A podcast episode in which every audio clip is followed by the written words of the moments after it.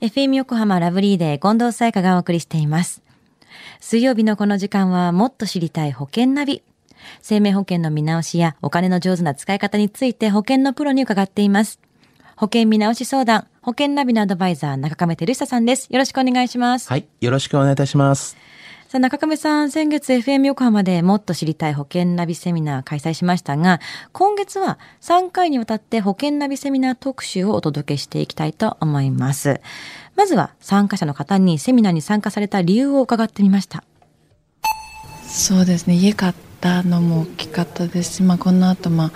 あのローンの借り返したりとかしてで、まあ、収入も,、ね、もうだんだん減っていった時とかその年金についてもすごい不安なので自分でやっぱり貯められるとこは貯めていかなきゃいけないので、うん、すごいやっぱり不安っていうのが大きかったですね。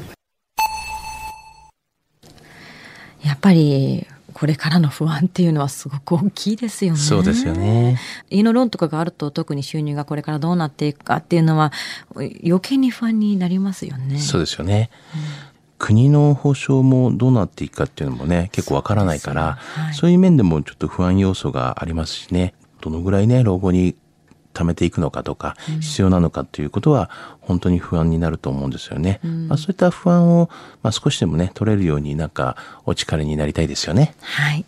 で今回の保険セミナーでは中亀さんが貯蓄性のある2つの保険をピックアップされました。どんなお話をされたのか聞いてみましょう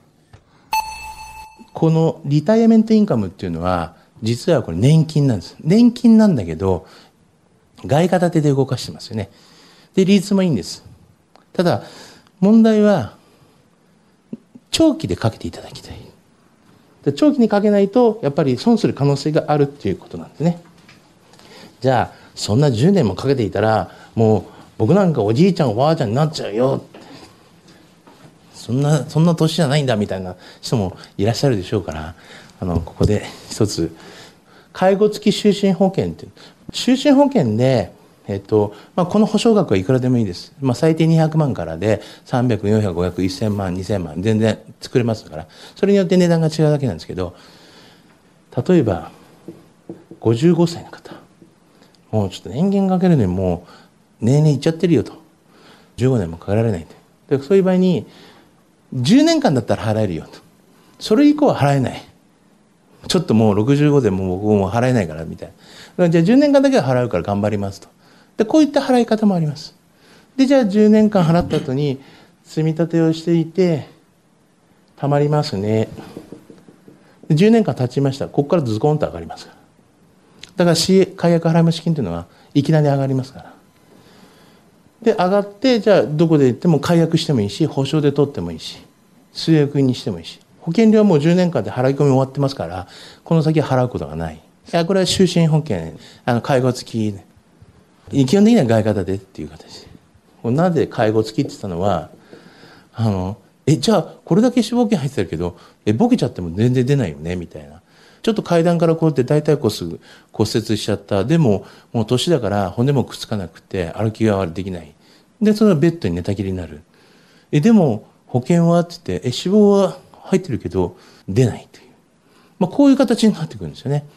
で、実はだからそういったために一応こういう介護の保険を最近は取り上げがされています。中亀さんが提案されていた貯蓄性のある保険、リタイメントインカムと介護付き就寝保険という話でしたが、はい、リタイメントインカムっていうのは結構やっぱ長期かけないといけないっていうので、それが難しかったら、この介護付き就寝保険がおすすめというお話でしたよね。そうですよね。はい。あの、両方とも、まあ大体外貨建てのものなんですけども、はい、まあ10年以上かけてくださいっていうのは、為替の問題がございますよね。うんうん、ですから、まあ一応短期より、まあ長期運用の方が、まあリスクが少ないという形にはなりますよね。うんうんで、まあ、あの、リタイメントインカムに関しては、まあ、こう、養老保険みたいのと年金みたいな形で、はい、まあ、老後のこう、年金を貯めながら、まあ、保証もあってっていう形なんですけど、うんうん、まあ、あの、先ほど言いましたように、こう、あまり長期ね、払えないっていうような形っていうことと、あと、まあ、老後のことの介護ということで言っていけば、はい、あの、実は、まあ、就寝保険みたいな、こう、死亡と普通介護入らなきゃいけないんですけども、うん、両入るっていうとそれぞれに保険料もそうですよね。倍入ることになります、ね、そうですよね。結構な金額になりますよね。そうなんですよ。で、うん、まあ年齢もいってれば結構保険料も高いですし、うん、ということもありますから、はい、まあ老後のことも考えまあ死亡じゃないこともある。でもやはりそういった保証も欲しいというところで、はい、まあでも2つ入れないということで言えば、あのそういう介護付きのまあ収支みたいな形また運用がいいな外貨建てみたいな形のもので、でなおかつ、まあ、10年であの、まあ、払った後に、まあ、払えないっていうんであれば、そこで一応もう払い込みを終わって、うん、まあ、据え置きにするってこともできますし。欲しい時にまたもらい始めることができるっていうね、そ、ねはい、の間運用してもらうってことですよね。そうですね。ですから、まあ、そういうことではいいんじゃないかなと思いますよね。これ、それぞれで介護保険と就寝保険に入った場合、もちろんそれは保険料高いと思うんですけども、はい、保証に関しては、介護付き就寝保険って一緒になっちゃってるやつよりも、やっぱそれぞれ入った方が手厚いんですか？